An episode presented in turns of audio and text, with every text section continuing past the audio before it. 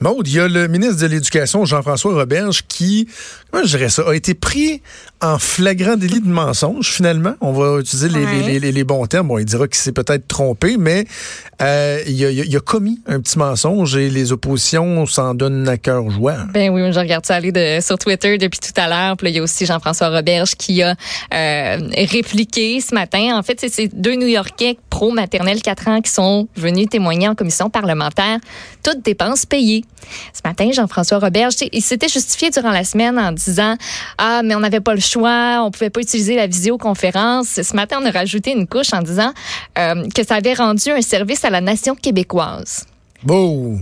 Ouais, c'est un, c'est un peu, c'est un peu oh, gros, non? C'est gros. Ouais. C'est très gros. Je regarde tout le monde réagir sur Twitter, puis en particulier, moi, Pascal Bérubé m'a, m'a un peu fait, euh, m'a beaucoup fait rire. En fait, a répliqué à un tweet euh, d'un, d'une libérale, en fait, si je me trompe, euh, si je me rappelle bien, avec, c'est un gif, donc, tu sais, les images animées, mm-hmm. là, puis c'est juste quelqu'un qui, qui pitch de l'argent, là. De même, là. Ah oui. Tu sais, un genre de Leonardo DiCaprio dans le film Le, le loup de de Wall Street. De Wall Street. C'est exactement ça. Donc, donc euh, qu'est-ce qu'on lui reproche au niveau du... Parce qu'il y a le fond du dossier, fait qu'on est payé, ça je vais revenir, je vais moins dire là-dessus, mais le mensonge, là, et c'est quoi? C'est par rapport à l'utilisation de la visioconférence?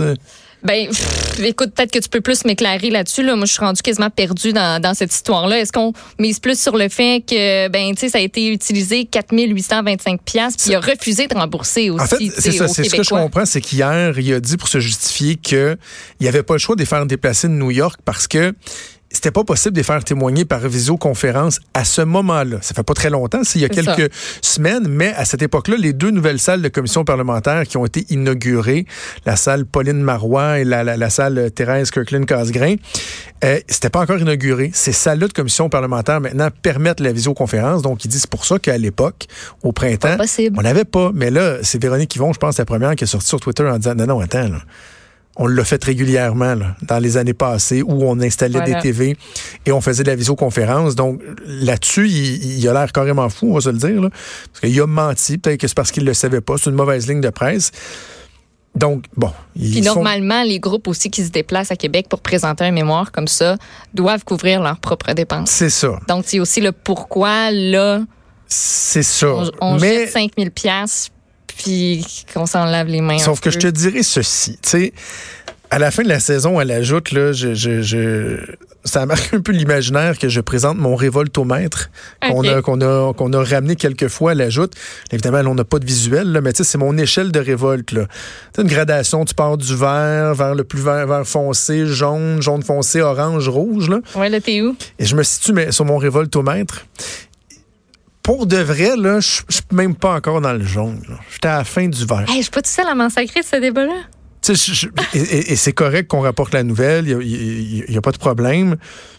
Euh, mes collègues journalistes qui ont sorti la nouvelle font leur travail. Maintenant, la réaction des oppositions qui, tentent de faire des gains avec ça, moi qu'on dise à des, des, spécialistes, des gens qui peuvent amener une information de qualité, des compléments d'information, qu'on leur dise, bon, on vous demande de venir témoigner.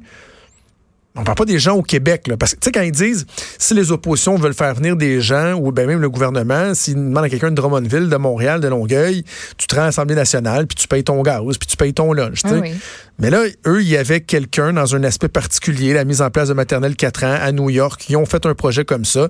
Ils veulent les faire venir. Puis là, c'est quoi? Faudrait leur dire, puis en plus, tu vas payer ton billet d'avion. Ils vont dire, fudge you, Charlie, là, tu sais, je, je, je vais rester chez nous. Donc, je pense que c'est normal qu'on leur paye le déplacement. Deux choses, par contre. Est-ce qu'on aurait dû le faire par visioconférence? Je pense qu'on peut concéder que oui. Ah oui. Est-ce que les oppositions à l'Assemblée nationale, est-ce qu'il devrait y avoir un budget pour, s'il y a des gens, des experts, qu'on démontre que ce sont des experts, euh, qui peuvent être pertinents, qu'on puisse les faire venir? Oui, ça ne devrait pas être juste uniquement un, un, avantage concédé au gouvernement.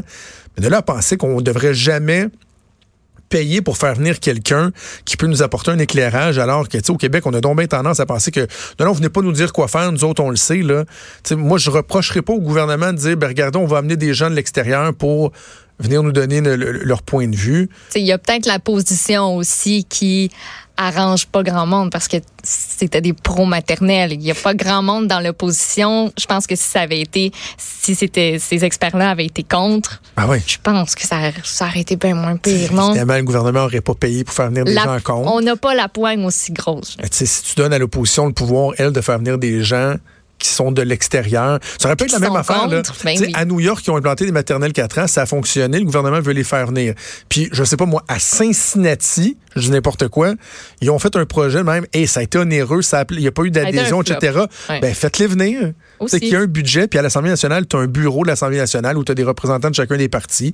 C'est même ces bureaux-là, les, les, les, puis les bureaux de, des commissions parlementaires qui décident qui vient témoigner. Ben, il pourrait y avoir des enveloppes, puis quand c'est raisonnable, quand c'est pas possible de le faire par visioconférence, quoi que ce soit, tu permets aux gens de de venir. Euh, Maude, parle-moi donc de Tire. The Canadian Tire. C'est assez déprimant, cette nouvelle-là, de penser qu'en 2019, ça peut arriver. Des pneus? Dans une rivière, mais pas juste 3, 4, 5 pneus. Ça, tu trouves ça en 5 minutes dans la rivière du Nord. Non, non. Il y a un groupe qui en a retiré 330 pneus en à peine 4 heures et seulement sur une distance, donc ils ont couvert 400 mètres des dizaines et des dizaines de pneus et il en reste encore parce que eux c'est pas la première fois ce groupe là qui est euh, en fait Benoît Giroir il a 43 ans. C'est lui qui a instauré cette cueillette là il avait déjà fait la même chose euh, je pense que c'est euh, l'année passée ou là deux c'est l'an dernier en fait. Il en avait recueilli 93 ils vont recommencer encore en septembre parce qu'il en reste. Le journal s'est rendu sur place puis on dit nous autres dans la même zone où ils étaient où ils sont censés avoir retiré 330 pneus. L'image est assez impressionnante, merci, quand tu dis que tout ça, c'était enfoui dans une rivière. 330? Oui, oui. C'est quoi le nom de la rivière? C'est la rivière du Nord. C'est pas la rivière Michelin ou euh, la rivière Goodwrench? On, pourrait la rebaptiser. Ce serait euh, un bon projet, ça. La Rubber River. on pourrait partir une pétition. Tant qu'à se partir une pétition dans la vie, hein? Écoute, la rivière Caoutchouc. Puis c'est surtout qu'on sait pas d'où ça vient. Mais, on se dit, ben, Écoute, ce que c'est, ça daterait, tu sais, des fois, les pneus datent de 10, 15, même 50 ans. Puis on se disait, ça peut peut-être provenir d'anciens propriétaires. Puis ce serait moins pire aussi depuis 1999 parce que le nombre de, pneus qu'on jette, parce qu'il y a eu la création d'un programme qui se charge de récupérer sa moyenne des frais de 3 l'achat de chaque pneu au Québec. Donc, tu sais, on sait pas d'où ça vient. Puis, mais je suis sûre que ça date je peux pas croire qu'il y a quelqu'un qui a fait ça hier, qui s'est dit, cette rivière-là, c'est bien connu pour ça, je vais aller laisser mes pneus là. La mentalité a changé, ça, c'est sûr et certain, mais il y en a des centaines.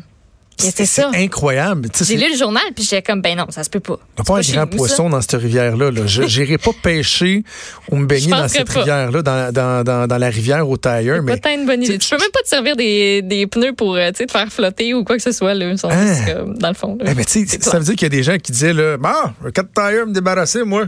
Mais à la rivière au tailleur, m'a donc ça là-dedans. C'était correct. Ouais. Pour ça, il reprenait la route. Puis il continuait. Ben oui. Puis Richard, puis Benoît en parlait ce matin. Il me disait, qu'est-ce qu'on pourrait faire avec ces pneus-là? Puis j'ai bien aimé la suggestion de, ah, se partir un nouveau go-kart. Oui, ah, une piste, là. Ce serait pas pire. Oui. Pour les récupérer. Il faut bien faire quelque chose avec ça. Là, on, les met où? Ces pneus-là, on fait quoi avec? C'est ça, c'est des, des, des dépotoirs à pneus. Mais est-ce que c'était connu qu'il y avait ça dans cette rivière-là, d'instance, à part les citoyens puis tout ça? Est-ce qu'il y a quelqu'un quelque part qui était au courant, je ne sais pas, au ministère de l'Environnement ou un organisme, quelqu'un qui a levé le flag pour dire hey, mais ça n'a pas de bon sens ce qui se passe dans ce coin-là, on peut-tu comprendre, on peut-tu les enlever? Euh, il y a plein de questions comme ça. En tout cas, ça met en lumière à quel point il y, a, un changement de mentalité qui s'est opéré au Québec. C'est pas parfait. On en a parlé cette semaine, puis on va continuer à en parler encore pendant des semaines, des mois, des années. La démarche pour, au niveau environnemental, réduire notre empreinte et tout. Mais il reste qu'on a quand même un bout de chemin de fait. Là. il fut une époque où, pendant que les gens qui ont mis des tailleurs dans la rivière, là, ils l'ont pas fait en cachette dans le noir, ben en se disant c'est épouvantable ce que je fais là, mais je sais pas quoi faire avec mes tailleurs. Pour eux, c'était correct comme euh, tu vidais ton cendrier sur le bord de la rue, tu pitchais tes, tes déchets. Euh, bref, un changement de mentalité qui est en train de s'opérer, mais quand même, c'est des nouvelles qui frappent l'imaginaire. C'est déjà tout pour nous. Déjà, on a déjà, trois jours hein? euh, de fête. Ça passe très vite. Merci à Joanie Henry et à Mathieu Boulet à la recherche. Je vous dis bonne journée, puis on se donne rendez-vous demain à, à demain. Bye.